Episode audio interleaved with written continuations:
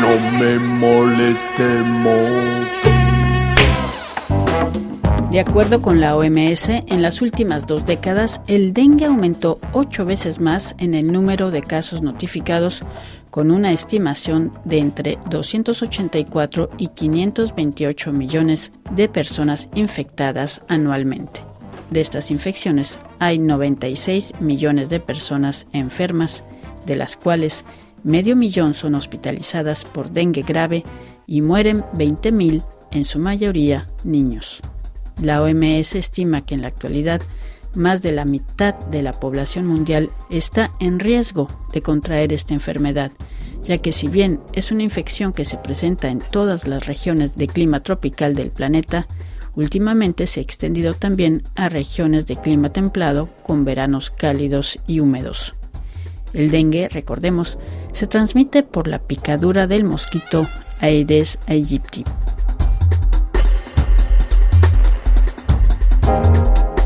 La prevención y el control de esta enfermedad dependen de medidas eficaces de lucha contra este vector transmisor, el mosquito, y por otra parte, de la elaboración de vacunas.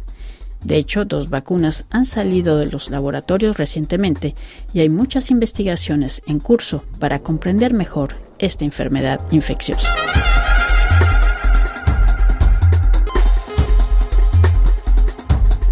La doctora y viróloga María Guzmán es una científica cubana ganadora del prestigioso Premio Internacional de la Fundación L'Oreal UNESCO 2022 y ha consagrado su vida al estudio del dengue. Sus investigaciones las lleva a cabo en el Instituto de Medicina Tropical Pedro Curie, o IPK, en La Habana, y fue en 1981 que comenzó a interesarse por este virus. Prácticamente acababa de graduar y dos años después se produce la epidemia de dengue hemorrágico en Cuba. Fue muy dramático esa situación. Una epidemia siempre es dramático, pero la primera vez que en la región de las Américas se producía dengue hemorrágico, la primera vez. No es que no se conociera el dengue, pero el dengue hemorrágico, la forma grave de la enfermedad. Y esta epidemia fue muy grande, con un gran número de fallecidos, casos graves. Y yo estuve ahí y entonces hoy lo veo como que fue una oportunidad dentro de una situación muy seria, muy grave para el país. Pero tuve la posibilidad de estar ahí, de estar trabajando en el diagnóstico de la enfermedad, y ahí empezó mi vida en dengue, realmente, y, y me he mantenido en esa línea. Es una enfermedad que la transmite el Aedes aegypti y todos los que vivimos en la región de las Américas la conocemos bien, la familia, las poblaciones. Son cuatro virus, y generalmente eh, una, hay un riesgo de que cuando sufres una segunda infección por otro de los virus, pues desarrolles una forma grave de la enfermedad que puede llegar a la muerte. Yo me he dirigido en las investigaciones a estudiar qué es lo que hace que una persona desarrolle el dengue hemorrágico, mientras que otra aparentemente en igualdad de condiciones no. Es decir, qué es lo que selecciona a esa persona para que desarrolle la gravedad o qué factores hacen que realmente ya a nivel de país un país tenga transmisión de dengue, tenga una epidemia de dengue, pero otro país aparentemente en igualdad de condiciones, bueno, nunca van a ser iguales porque los países de hecho ya son diferentes, pero que aparentemente tenga condiciones epidemiológicas similares y desarrolle una epidemia de dengue, pero con un gran número de casos de dengue hemorrágico o casos de dengue grave. Y en esa línea he dirigido mi, mi trabajo.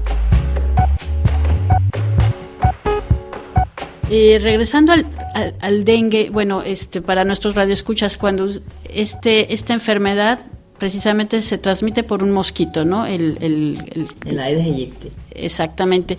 Es que podemos hablar de que algún día haya una vacuna contra el dengue. Bueno, de hecho ya hay una vacuna para dengue, una vacuna eh, para los cuatro virus, porque la situación del dengue es que, como mencionaba, son cuatro virus, pero la persona cuando se infecta con virus que son muy similares, pero son diferentes. Cada uno tiene su individualidad, por eso son cuatro.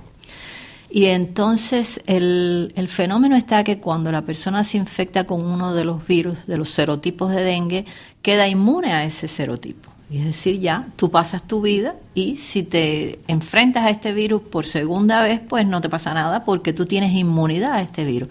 Pero no pasa así con los otros tres. Y ahí es el fenómeno de que cuando tú te infectas por segunda vez pudieras desarrollar un dengue, eh, lo que anteriormente se le llamaba dengue hemorrágico, hoy se le, se le reconoce más o menos como dengue grave.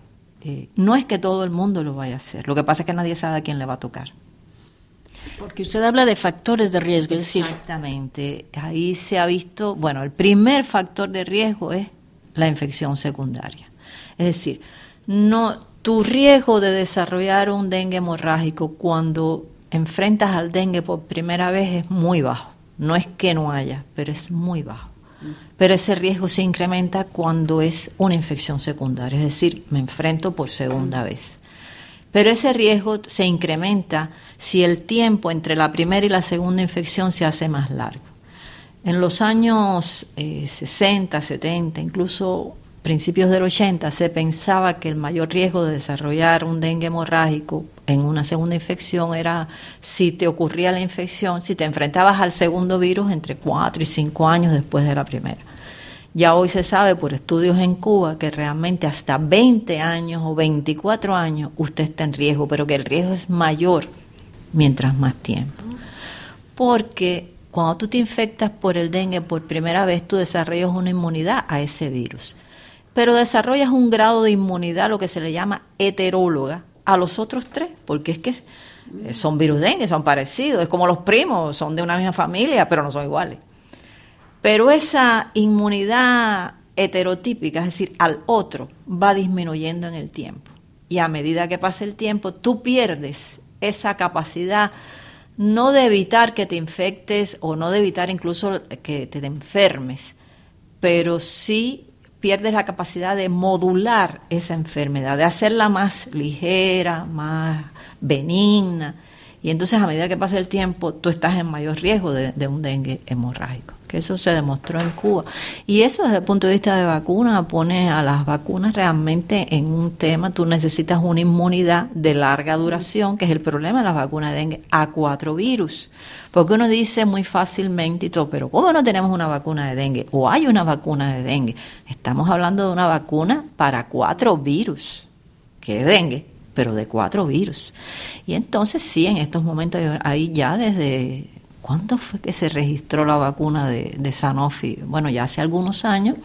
Esta vacuna, eh, algunos países la utilizan y está indicada en mayores de nueve años que ya hayan tenido una infección previa por dengue. Es decir, no se recomienda en individuos que nunca se han enfrentado al dengue. Su mayor eh, vamos a decir, impacto es en aquellos que, están, que han sido infectados naturalmente por el virus dengue y entonces un poco que le refuerce esa inmunidad a los otros virus. Esto es como vacuna registrada. Hay otras vacunas, la que está, la de Taqueda, que también acaba de salir un, varios trabajos de estudios en humanos en fase 3 con buenos resultados de impacto que bueno, que ahora hay que seguir Está también la vacuna desarrollada por el NIH, que también en esa línea. Es decir, no podemos decir que sea que no tenemos. Es decir, si hay una vacuna registrada, otras en estado de avance y otros candidatos más. De hecho, Cuba ha trabajado en vacunas de subunidad. Lo que sí creo que la comunidad científica internacional que se dedica a este tema, todos eh, entendemos que la vacuna, una vacuna, no estoy refiriéndome a, alguna en específico, pero que una vacuna que reúna los requisitos de que dé inmunidad a los cuatro virus, de evitar el fenómeno del dengue hemorrágico, va a ser una vacuna beneficiosa, que sea una vacuna que dé una inmunidad de larga duración, porque eso es importante. No puede ser que esa inmunidad caiga, porque entonces te va a sensibilizar igualito que la infección natural. Es decir, hay que evitar eso quizás haya necesidad de boosters, como se hace con COVID, etcétera, etcétera.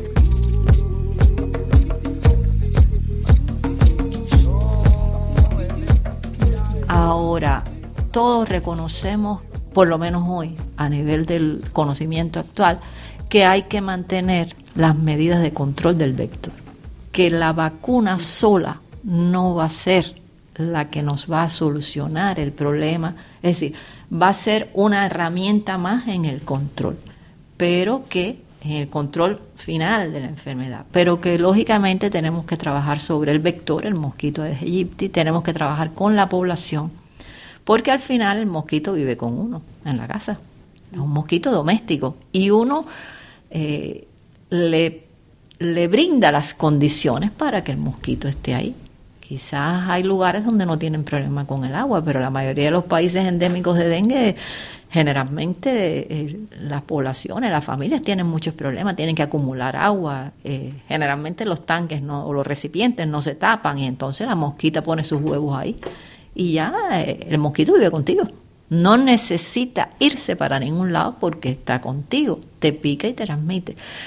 Y así puede estar indefinidamente y no pasar nada. Pero si viene una persona, si el mosquito pica una persona, que en ese momento está lo que se dice en etapas virémicas, es decir, que el virus, la persona no lo sabe, es asintomático, pero un mosquito la picó y le transmitió el virus del dengue. Y el virus está circulando en sangre. Viene otro mosquito, la pica, entonces este virus pasa con la saliva se replica en, el sistema digestivo, intestino del mosquito, vuelve a las glándulas salivales y cada, vez que el mosquito pique, él va a transmitir el dengue. Y entonces, bueno, de por vida va a transmitir el dengue mientras el mosquito esté vivo. Y así se mantiene. Hoy se reconoce que el enfrentamiento del dengue lleva diferentes puntos de vista. Hay que trabajar con la familia, hay que mejorarles el abasto de agua, hay que, vacuna es una herramienta que se puede utilizar, los determinantes sociales, que mejorar las condiciones de vida y el conocimiento de la población para ayudar a por lo menos paliar o revertir esta situación.